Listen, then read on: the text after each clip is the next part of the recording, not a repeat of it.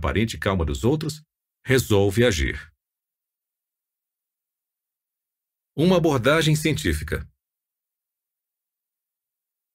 A conclusão fascinante do raciocínio de Latané e Darley é que, para uma vítima de uma emergência, a ideia da segurança de se encontrar em meio a um grupo de pessoas pode muitas vezes estar completamente errada.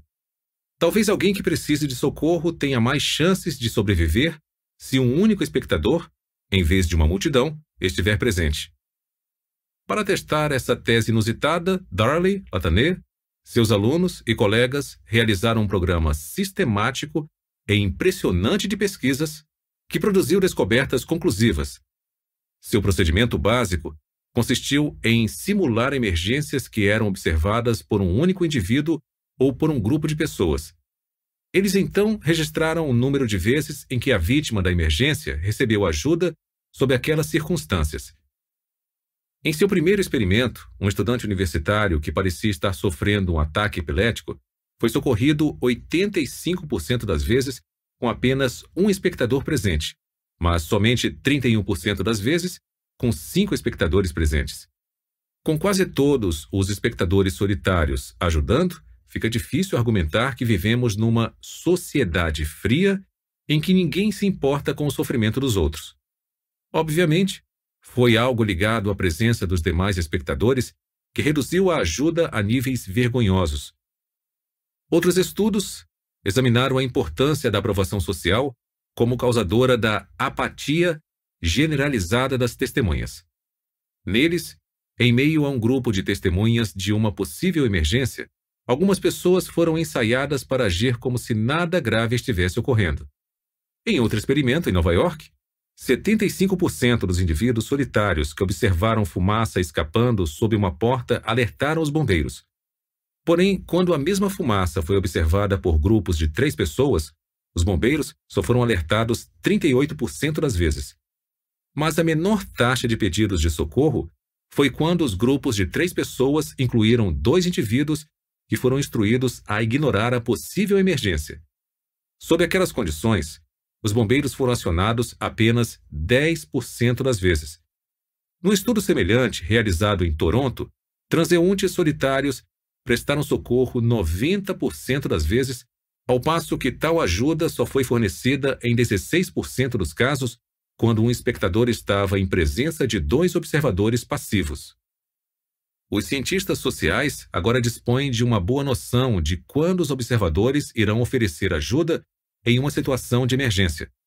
Primeiro, e contrariando a visão de que nos tornamos uma sociedade insensível, uma vez que as testemunhas se convençam de que há uma emergência em andamento, a ajuda é bem provável.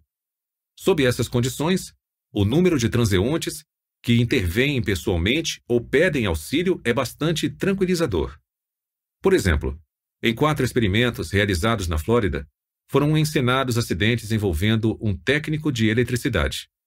Quando ficou claro que o homem estava machucado e necessitava de socorro, recebeu ajuda em 100% das vezes em dois dos experimentos.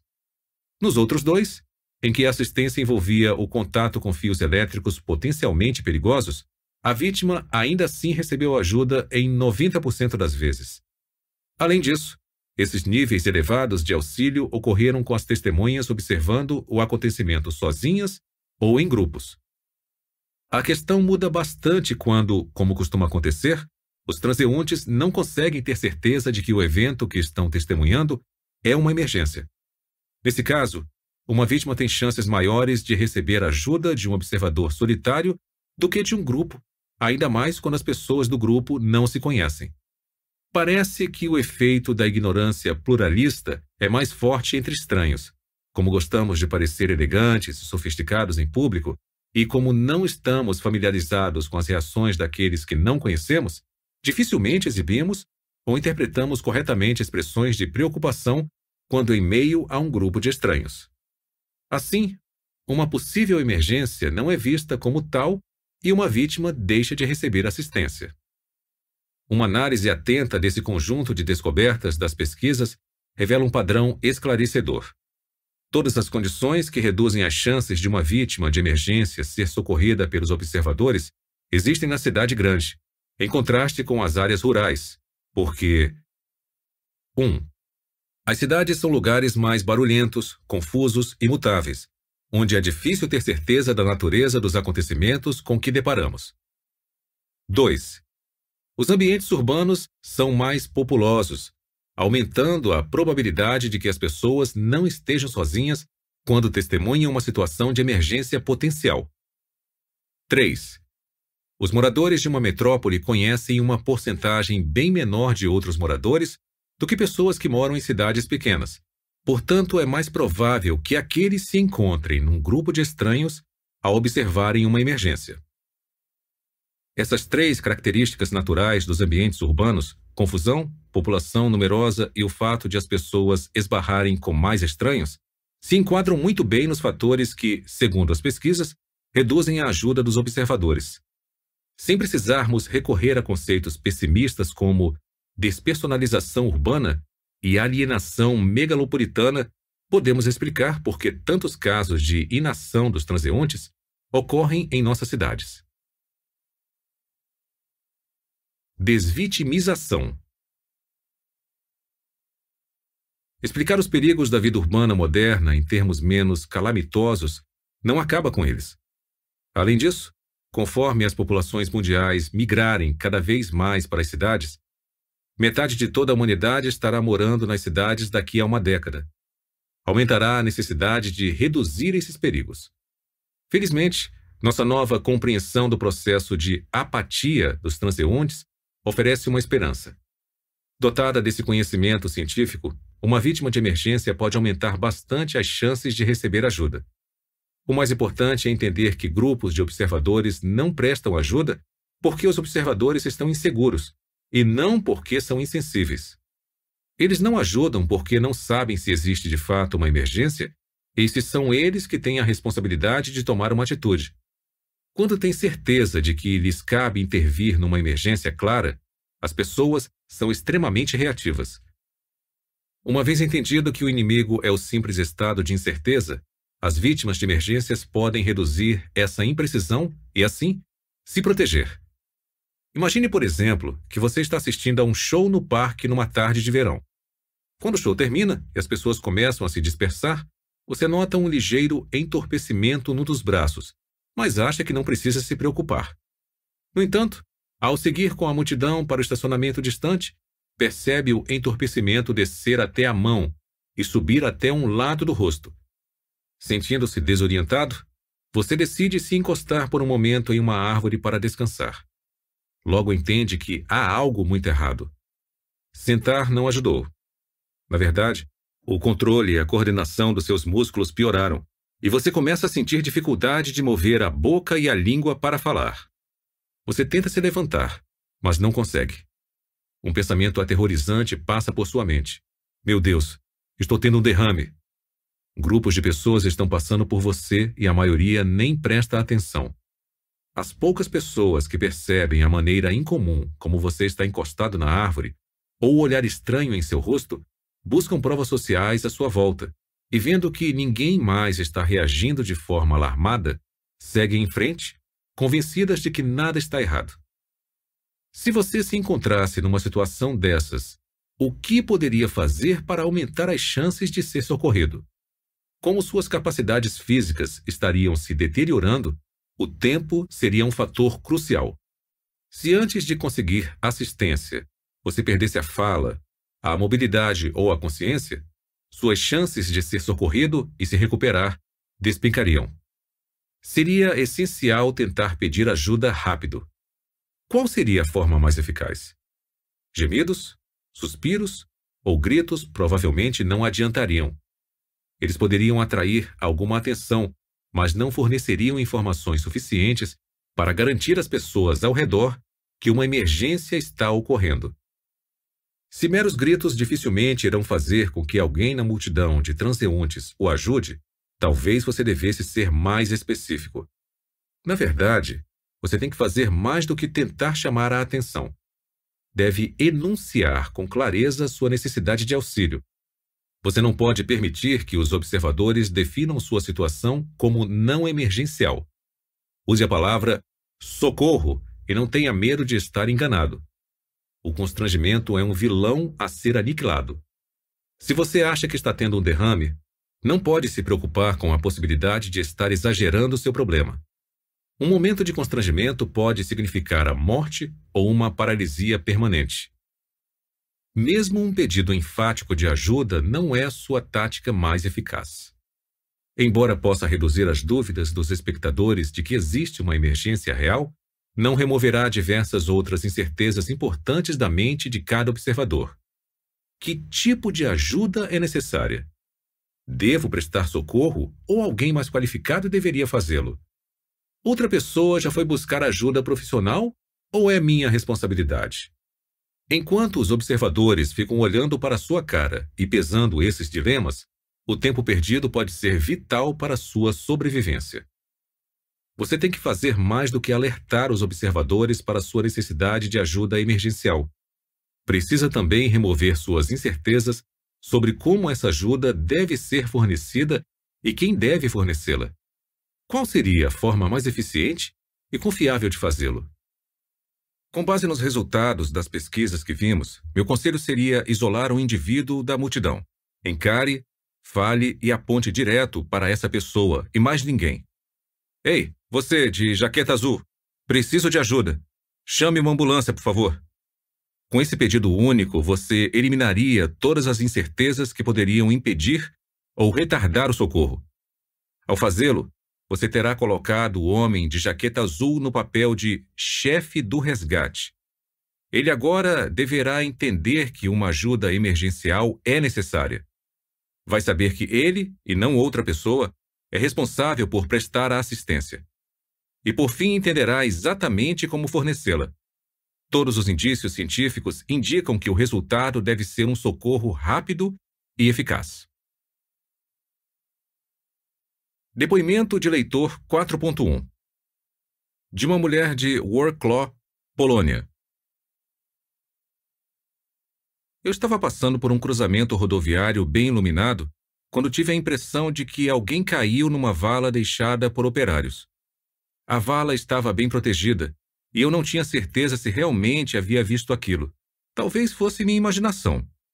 Um ano antes, eu teria prosseguido no meu caminho, achando que outras pessoas mais próximas viram melhor do que eu. Mas eu havia lido seu livro. Portanto, parei e retornei para verificar se era verdade. E era. Um homem tinha caído naquele buraco e estava deitado em estado de choque. A vala era bem funda e as pessoas que passavam por lá não conseguiam ver nada. Quando tentei fazer algo, dois sujeitos que vinham por aquela rua me ajudaram a retirar o homem. Hoje, os jornais informaram que, durante as três últimas semanas do inverno, 120 pessoas morreram congeladas na Polônia. Aquele sujeito poderia ter sido o centésimo vigésimo primeiro. Naquela noite, a temperatura era de menos 21 graus Celsius. Ele deve a vida ao seu livro. Nota do autor. Anos atrás, estive envolvido num acidente de carro bem grave que ocorreu num cruzamento. Tanto eu quanto outro motorista nos machucamos. Ele estava curvado, inconsciente, sobre seu volante enquanto eu estava atordoado e ensanguentado diante do meu. Carros começaram a passar devagar por nós. Os motoristas lançavam um olhar curioso, mas não paravam. Como a mulher polonesa, eu havia lido o livro, portanto sabia o que fazer. Apontei direto para o motorista de um dos carros. Chame a polícia! A um segundo e terceiro ordenei: pare o carro. Precisamos de ajuda. Eles não só ajudaram rapidamente, como seu gesto foi contagioso. Outros motoristas começaram a parar, de forma espontânea, para cuidar da outra vítima. O princípio da aprovação social estava a nosso favor naquele momento. O segredo havia sido colocar a bola em movimento. Depois de dar o primeiro passo, o impulso natural da aprovação social cuidou do resto. Em geral, sua melhor estratégia, se um dia precisar de socorro, será reduzir as incertezas daqueles à sua volta sobre o seu estado e as responsabilidades deles. Seja o mais preciso possível sobre sua necessidade de ajuda. Não permita que os observadores cheguem às suas próprias conclusões, porque, especialmente numa multidão, o princípio da aprovação social e o consequente efeito da ignorância pluralista podem fazer com que não vejam sua situação como uma emergência. De todas as técnicas deste livro visando produzir a anuência a um pedido, esta é a mais importante de se lembrar. Afinal, a falha de seu pedido de socorro numa emergência pode lhe custar sua vida. Macacos de imitação. Um pouco antes afirmei que o princípio da aprovação social, como todas as demais armas de influência, funciona melhor sob certas condições. Já exploramos uma delas, a incerteza. Sem dúvida, quando as pessoas estão inseguras, tendem a se basear nas ações dos outros para decidir como elas próprias devem agir. Além disso, existe outra importante condição, a semelhança. O princípio da aprovação social funciona mais fortemente quando estamos observando o comportamento de pessoas como nós. É a conduta desses indivíduos que nos dá a melhor noção sobre o que constitui o comportamento correto para nós mesmos. Assim, estamos mais inclinados a seguir a liderança de alguém semelhante do que de alguém diferente. Acredito que seja por isso que estamos vendo um número crescente de depoimentos de gente como a gente nos comerciais de televisão. Os publicitários agora sabem que um meio de conseguir vender com sucesso um produto aos telespectadores é demonstrar que outras pessoas comuns gostam do produto e o utilizam. Indícios mais fortes da importância da semelhança em determinar se imitaremos o comportamento dos outros vêm de pesquisas científicas. Um exemplo pertinente pode ser encontrado no estudo de uma campanha de arrecadação de doações conduzida num campus universitário. As doações para caridade mais do que dobraram quando o solicitante revelou sua semelhança com os alvos, dizendo: Sou estudante aqui também, dando a entender, portanto, que eles deveriam apoiar a mesma causa. Esses resultados indicam uma importante condição do princípio da aprovação social. Usaremos as ações dos outros para decidir nossa própria conduta, especialmente quando consideramos esses outros semelhantes a nós. Essa tendência se aplica não só aos adultos, mas aos mais jovens também. Pesquisadores da área de saúde descobriram que um programa escolar anti-tabagismo só exercia efeitos duradouros quando os instrutores eram colegas da idade do público-alvo. Outro estudo constatou que crianças que viram um filme mostrando a consulta tranquila de uma criança ao dentista ficaram menos ansiosas naquela situação, principalmente as que tinham a mesma idade da criança do filme.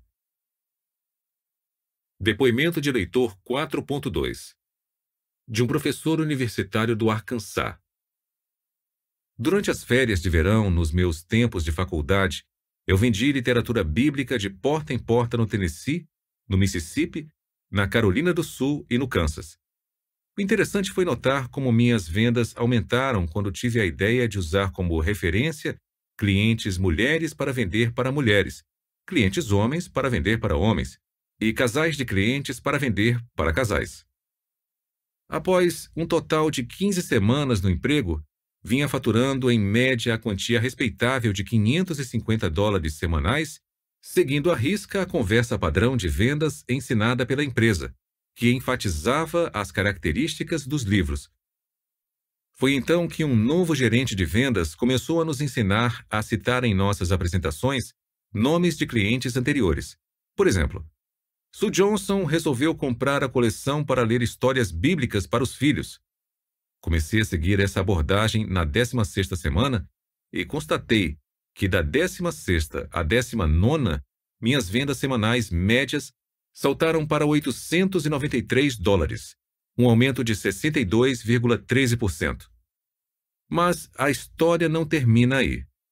Lembro que durante minha 19ª semana, ocorreu-me que, embora as referências tivessem aumentado minhas vendas como um todo, também me fizeram perder alguns negócios. O acontecimento chave se deu quando eu estava apresentando os livros a uma dona de casa. Ela parecia interessada, mas não conseguia decidir se encomendaria ou não o produto.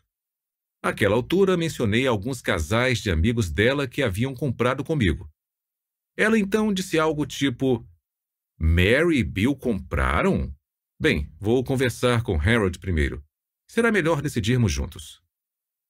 Ao refletir sobre aquele caso nos dias seguintes, tudo começou a fazer sentido.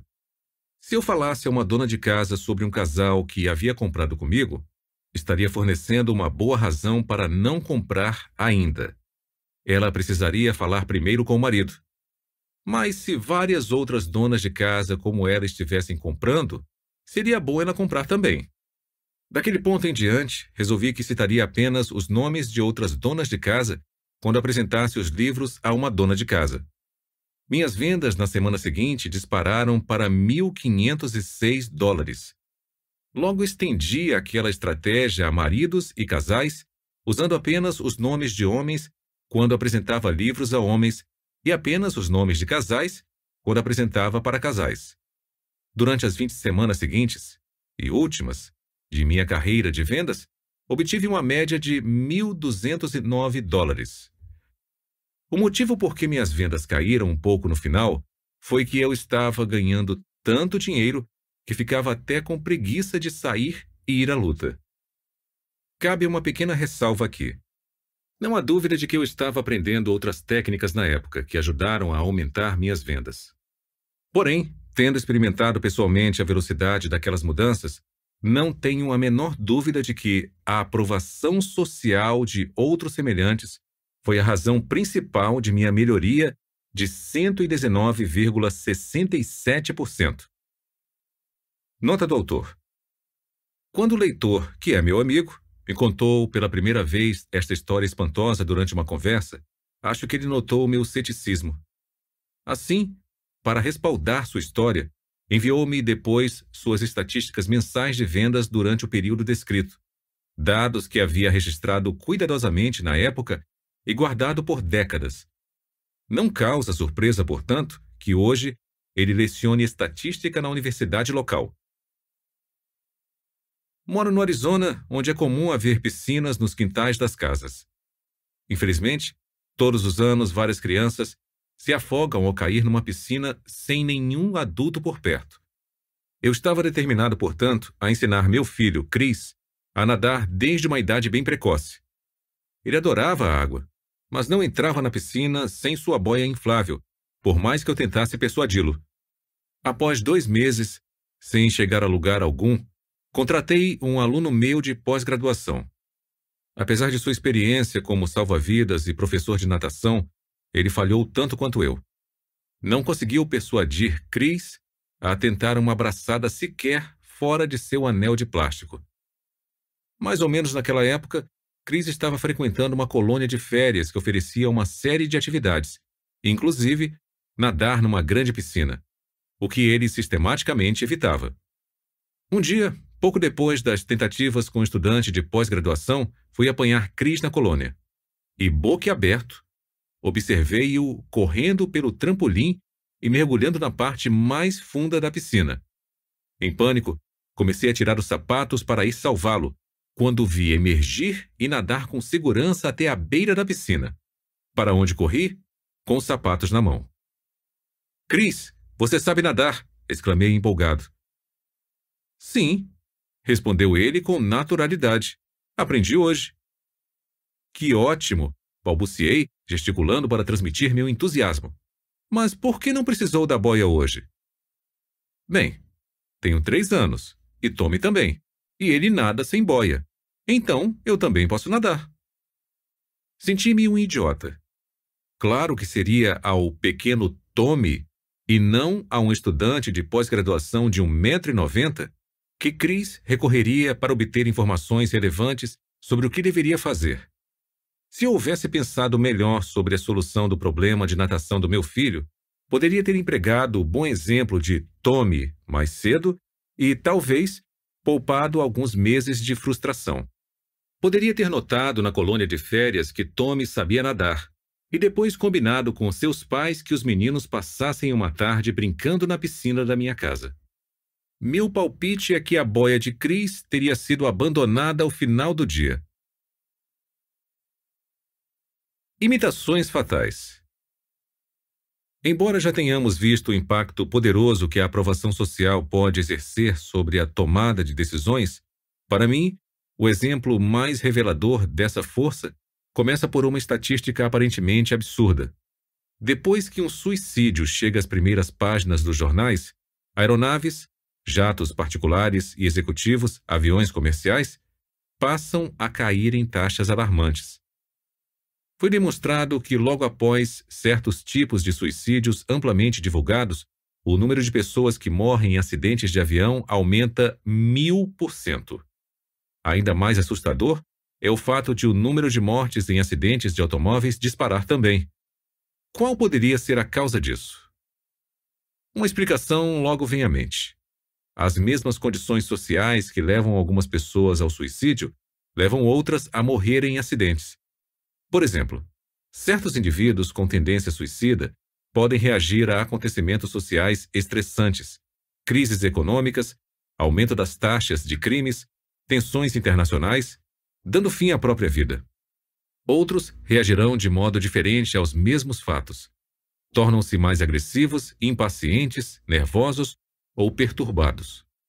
Na medida em que essas pessoas operam ou fazem manutenção dos carros e aviões usados por nossa sociedade, os veículos serão menos seguros e, portanto, veremos um aumento acentuado no número de vítimas de acidentes. De acordo com essa interpretação envolvendo condições sociais, Alguns dos mesmos fatores que causam mortes intencionais também causam mortes acidentais.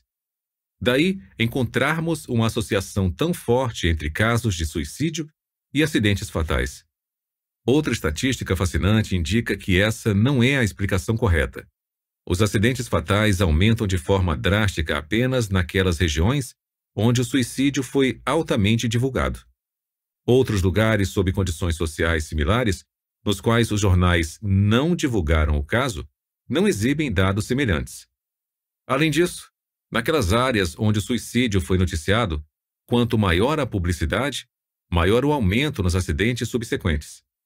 Portanto, não é um conjunto de acontecimentos sociais em comum que estimula suicídios por um lado e acidentes fatais por outro lado.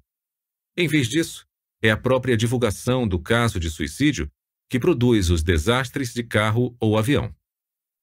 Para explicar a forte associação entre a publicidade de casos de suicídio e os desastres que se seguem, tem-se recorrido ao luto.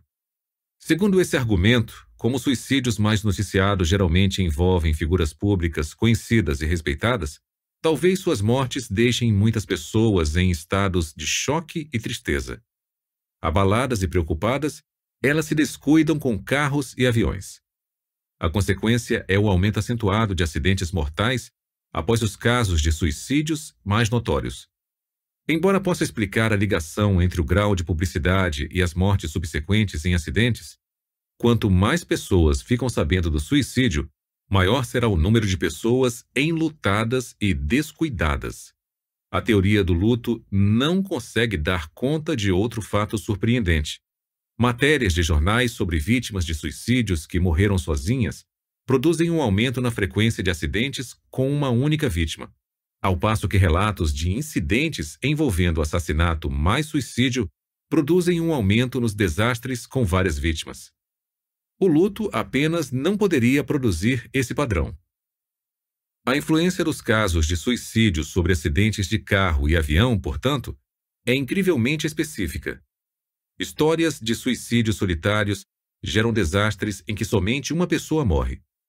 Os casos de homicídio com suicídio geram desastres com várias mortes. Se nem as condições sociais nem o luto conseguem explicar esse conjunto desconcertante de fatos, o que poderá? Juventude livre e pensadora. Com frequência imaginamos os adolescentes como rebeldes com ideias próprias. É importante reconhecer, porém, que normalmente isso se aplica apenas em relação aos seus pais. Em meio aos seus semelhantes, eles se sujeitam em massa ao que dita a aprovação social. David Phillips, sociólogo da Universidade da Califórnia em San Diego, julga ter encontrado a resposta. Ele aponta para o chamado efeito Werther. A história do efeito Werther é ao mesmo tempo assustadora e intrigante. Mais de dois séculos atrás, o grande literato alemão Johann von Goethe publicou um romance intitulado Os Sofrimentos do Jovem Werther. O livro, cujo herói Werther acaba se suicidando, teve um impacto marcante. Não apenas valeu ao autor fama imediata, como também desencadeou uma onda de suicídios imitativos pela Europa. Seu efeito foi tão poderoso que autoridades em diversos países proibiram o romance. O trabalho de Phillips localizou o efeito Werther nos tempos modernos. Sua pesquisa demonstrou que, logo após um caso de suicídio que chega às manchetes dos jornais, a taxa de suicídios aumenta substancialmente naquelas áreas onde a história foi mais divulgada. Segundo o sociólogo, certas pessoas perturbadas ao lerem sobre indivíduos que tiraram a própria vida se matam em imitação. No exemplo mórbido do princípio da aprovação social, essas pessoas decidem como devem agir com base em como alguma outra pessoa perturbada agiu. Phillips obteve seus indícios do efeito Werther no mundo moderno, examinando as estatísticas de suicídios nos Estados Unidos entre 1947 e 1968. Ele descobriu que, Durante dois meses após cada caso de suicídio que saía nas primeiras páginas dos jornais, em média 58 pessoas a mais do que o normal se suicidavam. Em certo sentido, cada caso matava 58 pessoas que normalmente continuariam vivendo. Phillips também notou que essa tendência de suicídios gerarem novos suicídios ocorria sobretudo nas regiões do país onde o primeiro caso havia sido altamente divulgado. Ele observou que, quanto maior a publicidade dada ao primeiro suicídio, maior o número de casos posteriores. Veja o anexo 4.1 no PDF que acompanha este audiolivro. Anexo 4.1 Flutuação no número de suicídios antes, durante e depois do mês da ocorrência de suicídio noticiado. Os dados suscitam uma importante questão ética. Os suicídios que sucedem essas ocorrências são mortes adicionais. Após o surto inicial, as taxas de suicídio não caem abaixo dos níveis tradicionais, mas apenas retornam a esses níveis. Estatísticas como esta devem dar o que pensar aos editores de jornais inclinados a matérias sensacionalistas sobre o assunto, já que esses relatos devem levar à morte de dezenas de pessoas. Os dados mais recentes indicam que, além dos editores de jornais, os executivos da TV também têm motivos de preocupação com os efeitos das matérias sobre suicídio que veiculam. Quer figurem em reportagens, programas informativos ou filmes de ficção, esses casos criam um acúmulo imediato de suicídios, sendo os adolescentes impressionáveis e, dados à imitação, as vítimas mais frequentes. Se os fatos em torno do efeito Werther lhe parecem estranhamente semelhantes àqueles em torno da influência dos casos de suicídio sobre as mortes em acidentes aéreos e de trânsito, essas semelhanças tampouco passaram despercebidas a Phillips. De fato, ele argumenta que todas as mortes a mais após um incidente de suicídio muito divulgado podem ser explicadas pelo mesmo fator: imitação. Após saberem de um suicídio, um número grande de pessoas decide que essa é uma atitude apropriada para elas também. Alguns desses indivíduos, então, partem para a ação de forma direta, fazendo saltar a taxa de suicídios. Outros, porém, são menos diretos. Por alguma razão, proteger suas reputações, poupar suas famílias da vergonha e da dor, permitir que seus dependentes se beneficiem do seguro de vida. Eles não querem dar a entender que se mataram preferem passar a impressão de que morreram por acidente. Assim, de forma proposital, mas furtiva, provocam um acidente envolvendo o carro ou o avião que estejam conduzindo ou no qual estejam viajando. Para isso, recorrem a várias maneiras bastante conhecidas. Um piloto de avião comercial pode inclinar o nariz da aeronave num ponto crucial da decolagem ou pode inexplicavelmente aterrissar numa pista já ocupada contrariando as instruções da torre de controle. O motorista de um carro pode lançar o veículo contra uma árvore ou contra o tráfego que vem no sentido oposto. Um passageiro num automóvel ou jatinho executivo pode incapacitar o motorista ou piloto e provocar o desastre mortal. O piloto de um avião particular pode, apesar de todos os avisos do rádio, colidir com outra aeronave. Desse modo, o aumento alarmante de vítimas de acidentes após os suicídios mais divulgados teria como causa provável, de acordo com Phillips, o efeito Werther aplicado secretamente. Considero esse insight brilhante. Primeiro, explica muito bem todos os dados. Se essas fatalidades são mesmo casos ocultos de suicídio imitativo, faz sentido vermos um aumento nos acidentes após a publicação de notícias de suicídio. Faz sentido que o aumento maior nos acidentes deva ocorrer após os episódios mais divulgados e que, portanto, atingiram o maior público. Também faz sentido que o número de acidentes deva aumentar substancialmente apenas nas áreas geográficas onde os casos de suicídio foram noticiados. Faz até sentido que suicídios com uma só pessoa levem a acidentes com uma única vítima, ao passo que incidentes de suicídio com várias pessoas levem a acidentes com várias vítimas. A imitação é a chave. E existe ainda um segundo aspecto valioso na observação de Phillips. Além de permitir explicar os fatos existentes, também possibilita a previsão de fatos novos nunca antes descobertos. Por exemplo, se os acidentes anormalmente frequentes após a divulgação de suicídios resultam de ações imitativas e não acidentais, deveriam ser mais mortais. Ou seja, pessoas tentando se matar provavelmente farão com o pé no acelerador em vez de no freio, com o nariz do avião para baixo em vez de para cima, com que o impacto seja o mais letal possível. A consequência deve ser uma morte rápida e certa. Quando Phillips examinou os registros para testar essa previsão, constatou que o número médio de pessoas mortas em um acidente fatal de avião comercial ocorrido uma semana após um caso de suicídio amplamente noticiado é mais de três vezes maior do que se tivesse ocorrido uma semana antes. Um fenômeno semelhante pode ser encontrado nas estatísticas de trânsito, que apresentam indícios da eficiência mortal dos desastres de carro após casos de suicídio. As vítimas desses acidentes morrem quatro vezes mais rápido do que o normal. A outra previsão fascinante que resulta do insight de Phillips se o aumento de acidentes após casos de suicídio representa realmente um conjunto de mortes por imitação, os imitadores estariam mais inclinados a copiar os suicídios de pessoas semelhantes a eles. O princípio da aprovação social afirma que, com base nas informações sobre a forma como os outros se comportaram, definimos a conduta apropriada para nós. Como mostrou o experimento do pedido de doações no campus, somos mais influenciados pelas ações de pessoas semelhantes a nós.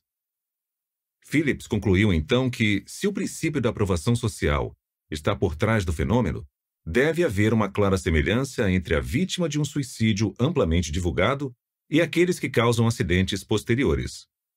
Percebendo que a prova mais clara dessa possibilidade viria das estatísticas de desastres automobilísticos envolvendo um só carro e um motorista solitário, Phillips comparou a idade da vítima da ocorrência de suicídio com as idades dos motoristas solitários mortos em acidentes com um só carro logo após o caso aparecer nos jornais. Mais uma vez, os prognósticos foram de uma precisão impressionante. Quando o jornal detalhava o suicídio de um jovem, eram motoristas jovens que lançavam seus carros contra árvores, postes ou ribanceiras, com resultados fatais. Mas quando a reportagem envolvia o suicídio de uma pessoa mais velha, motoristas mais velhos morriam nesses acidentes. Anexo 4.2 Flutuação diária no número de mortes em acidentes antes, durante e depois da data da ocorrência de suicídio noticiado. Veja a imagem no PDF que acompanha este audiolivro. Como mostram esses gráficos, o maior perigo existe três a quatro dias depois da publicação da reportagem. Após uma breve queda, ocorre outro pico cerca de uma semana depois. No décimo primeiro dia, não há sinal do efeito. Esse padrão em diferentes tipos de dados indica algo notável sobre os suicídios ocultos. Aqueles que tentam disfarçar sua autodestruição imitativa como sendo o acidente aguardam alguns dias antes de cometer o ato. Talvez para aumentar a coragem, planejar um incidente ou pôr os assuntos em dia. Qualquer que seja o motivo da regularidade desse padrão, sabemos que a segurança dos viajantes está mais comprometida três a quatro dias após um caso de suicídio e, de novo, mas num grau menor, alguns dias depois. Faríamos bem, portanto, em tomar um cuidado especial em nossas viagens nesses períodos. A última estatística é o argumento conclusivo para mim. O princípio da aprovação social é tão generalizado e poderoso que seu domínio se estende para a decisão fundamental de vida ou morte. As descobertas de Phillips ilustram uma tendência perturbadora da divulgação de suicídios de motivar certas pessoas semelhantes à vítima a se matarem também, porque agora acham a ideia de suicídio mais legítima. São realmente estarrecedores os dados indicando que muitas pessoas inocentes morrem no processo. Como se os aspectos assustadores dos dados de suicídios de Phillips não bastassem, suas pesquisas adicionais são ainda mais inquietantes. Os homicídios nos Estados Unidos possuem um padrão imitativo simulado após atos de violência muito divulgados, Lutas de boxe decisivas entre pesos pesados com ampla cobertura no noticiário noturno parecem produzir aumentos mensuráveis na taxa de homicídios do país. Essa análise das lutas decisivas de pesos pesados entre 1973 e 1978 talvez seja mais convincente em sua demonstração da natureza notadamente específica da agressão imitativa gerada. Quando uma luta foi perdida por um boxeador negro, nos dez dias seguintes aumentou a taxa de homicídios com vítimas negras jovens do sexo masculino, mas não para os brancos. Por outro lado, quando um boxeador branco perdia a luta, eram jovens brancos e não os negros que eram mortos com mais frequência nos dez dias seguintes. Quando esses resultados são combinados com as descobertas paralelas dos dados de suicídio de Phillips, Fica claro que a agressão amplamente divulgada possui a tendência desagradável de se espalhar para vítimas similares, não importando se a agressão é infligida a si mesmo ou a outro. Talvez não haja contato mais dramático com o lado perturbador do princípio da aprovação social do que no domínio do crime imitado. Na década de 1970, nossa atenção foi voltada para o fenômeno na forma de sequestros de aviões que pareciam se espalhar como vírus. Na década de 1980, nosso foco mudou para a adulteração de produtos, como os casos famosos das cápsulas de Tilenol injetadas com cianureto e as comidas para bebês Gerber misturadas com vidro. De acordo com especialistas forenses do FBI, cada incidente nacionalmente divulgado desse tipo gerou uma média de 30 novos incidentes. Mais recentemente, fomos abalados pelo espectro dos assassinatos em massa contagiosos, ocorrendo primeiro em locais de trabalho e depois nas escolas americanas. Logo após o ataque violento de dois alunos do ensino médio de Littleton, Colorado, em 20 de abril de 1999, a polícia reagiu a dezenas de ameaças, tramas e tentativas semelhantes por parte de estudantes desequilibrados. Duas daquelas tentativas lograram sucesso. Um jovem de 14 anos em Tabor, Alberta, e outro de 14 anos em Conyers, Georgia, mataram ou feriram um total de 18 colegas da turma dez dias depois do massacre de Littleton. Na semana após o horrendo ataque homicida com suicídio na Virginia Tech University em abril de 2007, os jornais do país relataram mais episódios similares, sendo três só em Houston, é instrutivo notar que, após o massacre da Virginia Tech, o evento seguinte de magnitude semelhante não ocorreu numa escola de ensino médio, mas também numa universidade, a Northern Illinois. Imitador criminoso.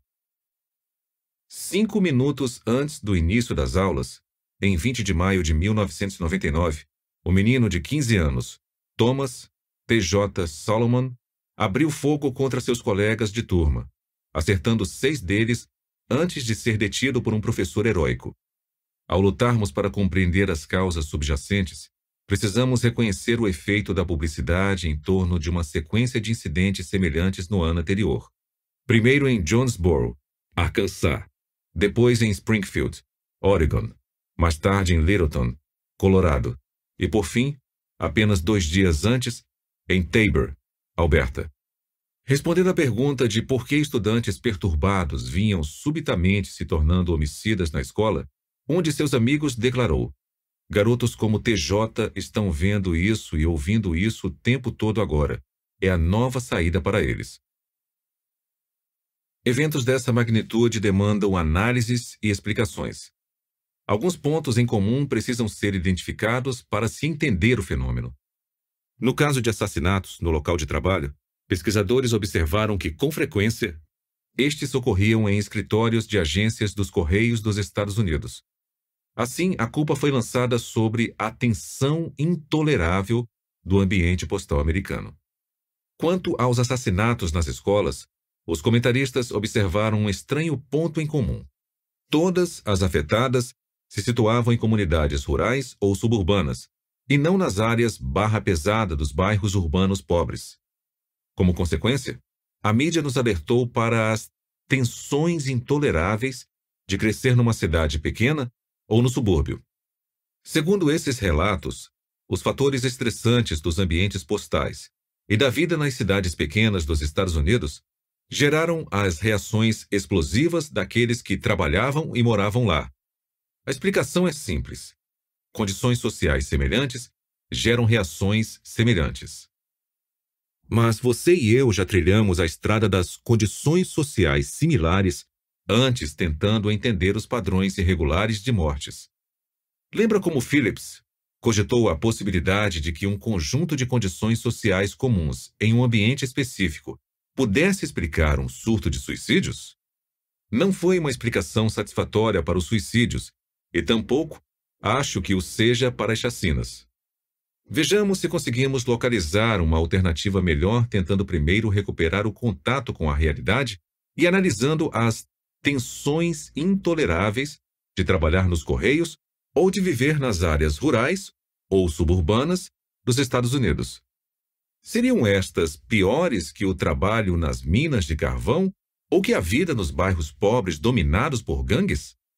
Claro que os ambientes onde os homicídios em massa ocorreram possuem suas tensões, mas não parecem mais estressantes, pelo contrário, do que muitos outros ambientes onde esses incidentes não ocorreram.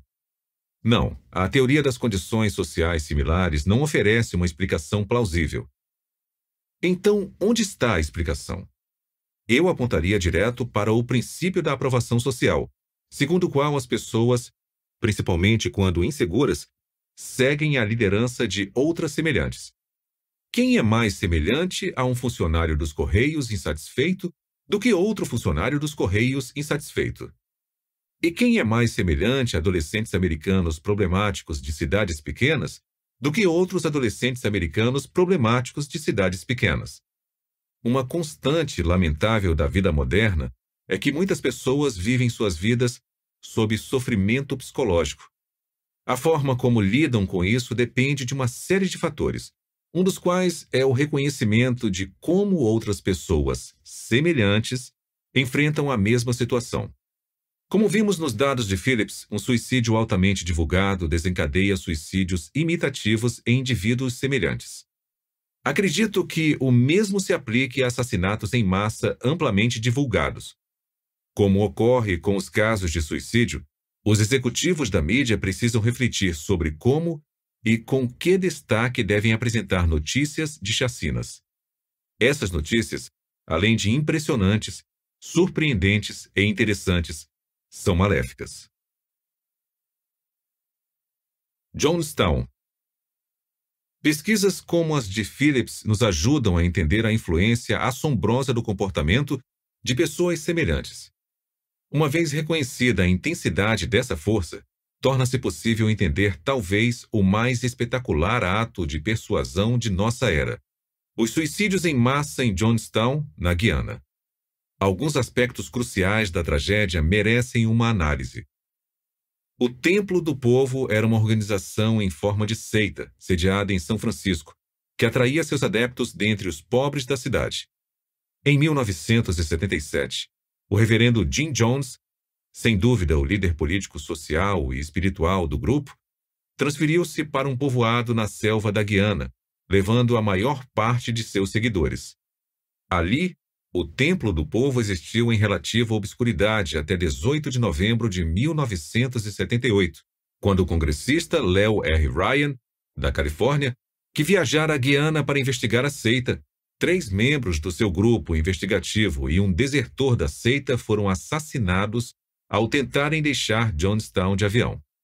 Convencido de que seria preso e implicado nos assassinatos, o que seria fatal para o Templo do Povo, Jones tentou controlar a extinção do templo à sua própria maneira.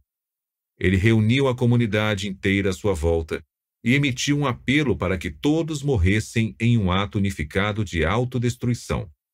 A primeira reação foi a de uma jovem que calmamente se aproximou do agora famoso tanque com veneno sabor morango, ministrou uma dose ao seu bebê, uma a si própria e depois se sentou no chão do terreno, onde ela e seu filho morreram em convulsões após quatro minutos. Outros logo a imitaram. Embora poucos moradores de Johnstown tenham escapado e alguns tenham supostamente resistido, os sobreviventes alegam que a grande maioria das 910 pessoas que morreram o fizeram de forma ordeira e espontânea. As notícias do acontecimento chocaram o mundo. Os meios de comunicação e os jornais forneceram um bombardeio de reportagens, atualizações e análises. Durante dias, aquele foi o tema predominante nas conversas. Quantos mortos já encontraram até agora? Um sujeito que fugiu contou que bebiam o veneno como se estivessem hipnotizados. Afinal, por que foram se meter naquele buraco? Não dá para acreditar. Qual foi o motivo? Qual foi o motivo? Eis a questão. Como explicar esses atos incompreensíveis de submissão? Diversas explicações têm sido oferecidas. Algumas enfocam o carisma de Jim Jones, um homem que foi adorado como um salvador, tratado como um imperador e recebeu a mesma confiança que um pai. Outras explicações apontaram para o tipo de pessoas atraídas para o templo do povo. Eram, em sua maioria, indivíduos pobres e sem instrução, dispostos a abrir mão da liberdade de pensamento e ação em troca da segurança de um lugar onde todas as decisões seriam tomadas para eles por outra pessoa. Ainda outras explicações enfatizaram o aspecto religioso do templo do povo, onde a fé cega no líder da seita era a questão mais prioritária. Sem dúvida, cada um desses aspectos de Johnstown tem seus méritos como explicação dos acontecimentos, mas não os julgo suficientes. Afinal, o mundo está repleto de seitas cheias de pessoas dependentes lideradas por figuras carismáticas. Além disso, essa combinação de circunstâncias sempre foi comum no passado. No entanto, dificilmente encontramos entre esses grupos sinais de um evento que se aproxime do incidente de Johnstown. Deve haver algo mais que tenha sido crucial. Uma pergunta bastante reveladora nos dá uma pista. Se a comunidade tivesse permanecido em São Francisco, a ordem de suicídio do reverendo Jones teria sido obedecida? Trata-se de uma indagação muito especulativa, mas o especialista mais familiarizado com o templo do povo não teve dúvidas quanto à resposta. O Dr. Louis Jolion West, na época presidente da cadeira de Psiquiatria e Ciências Biocomportamentais da Universidade da Califórnia e diretor da unidade de neuropsiquiatria da instituição, era um especialista em seitas que observara o Templo do Povo por oito anos antes das mortes em Johnstown. Quando entrevistado logo após a tragédia, fez uma afirmação que me pareceu extraordinariamente esclarecedora. Isso não teria acontecido na Califórnia. Mas eles viviam totalmente alienados do resto do mundo, no meio da selva de um país hostil. Embora se perdesse no emaranhado de comentários após a tragédia, a observação de West, junto com o que sabemos sobre o princípio da aprovação social, me parece de suma importância para uma compreensão satisfatória dos suicídios dóceis. Na minha opinião, o ato individual na história do Templo do Povo que mais contribuiu para o consentimento impensado dos membros naquele dia ocorreu um ano antes, com a transferência do grupo para um país cheio de florestas, com costumes e povos estranhos. Se formos acreditar nos relatos sobre o gênio malévolo de Jim Jones, ele percebeu plenamente o impacto psicológico maciço que a transferência exerceria sobre seus seguidores. De repente, eles se encontraram no local sobre o qual nada conheciam. A América do Sul e as florestas tropicais da Guiana, em especial, eram diferentes de tudo o que haviam experimentado em São Francisco. O ambiente, tanto físico quanto social, aonde foram lançados deve ter parecido terrivelmente incerto. Então, de novo surge a incerteza, auxiliar indispensável ao princípio da aprovação social. Já vimos que, quando as pessoas se sentem inseguras, procuram orientar as próprias ações pelas dos outros. No ambiente estranho da Guiana, os membros do templo estavam bastante predispostos a seguir uma liderança. Como também vimos, para ser cegamente seguido, esse líder precisa ser semelhante aos seguidores. É nisto que está a terrível genialidade da estratégia de deslocamento do reverendo Jones. Num país como a Guiana, os únicos semelhantes para os moradores de Johnstown eram as pessoas da própria Johnstown. O que era adequado para um membro da comunidade era determinado num grau desproporcional pelas ações e crenças dos demais membros da comunidade, influenciados fortemente por Jones. Vistas sob essa luz, a ordem terrível, a ausência de pânico, a sensação de calma com que aquelas pessoas se dirigiram ao tanque de veneno e às suas mortes se tornam mais compreensíveis. Elas não haviam sido hipnotizadas por Jones. Tinham sido convencidas, em parte por ele, mas ainda mais pelo princípio da aprovação social de que o suicídio constituía a conduta certa. A incerteza que sentiram após ouvirem pela primeira vez a ordem de se matarem deve ter feito com que olhassem ao redor em busca de uma definição da reação apropriada. Vale a pena observar que essas pessoas encontraram dois exemplos impressionantes de aprovação social, ambos apontando na mesma direção. O primeiro foi o grupo inicial de seus compatriotas que, rapidamente, e de bom grado, tomou o veneno. Sempre haverá alguns desses indivíduos fanaticamente obedientes em qualquer grupo dominado por um líder forte. Se nesse caso haviam sido instruídos de antemão para servirem de exemplo, ou se foram naturalmente os mais obedientes aos desejos de Jones, é difícil saber. Não importa. O efeito psicológico das ações daqueles indivíduos deve ter sido potente, se suicídios de pessoas semelhantes no noticiário conseguem influenciar estranhos a se matarem, imagine o poder maior de convencimento de um suicídio realizado sem hesitação por um vizinho num local como Johnstown. A segunda fonte de aprovação social veio das reações da própria multidão. Diante das circunstâncias, acredito que o que ocorreu foi um caso em grande escala do fenômeno da ignorância pluralista. Cada morador de Johnstown olhou para as ações dos indivíduos ao redor a fim de avaliar a situação e, acalmando-se porque todos os demais também estavam discretamente avaliando em vez de reagir, concluiu que beber o veneno, quando chegasse a sua vez, era a conduta correta. Essa aprovação social equivocada, mas mesmo assim convincente, deveria resultar exatamente na tranquilidade assustadora do grupo que aguardou, nas florestas da Guiana, a morte eficiente. Do meu ponto de vista, a maioria das tentativas de analisar o incidente de Johnstown tem enfocado demais as qualidades pessoais de Jim Jones. Ainda que fosse um homem de raro dinamismo, o poder que ele exercia me parece se originar menos de seu estilo pessoal notável do que de sua compreensão de princípios psicológicos fundamentais. Sua verdadeira genialidade como líder foi a percepção das limitações da liderança individual.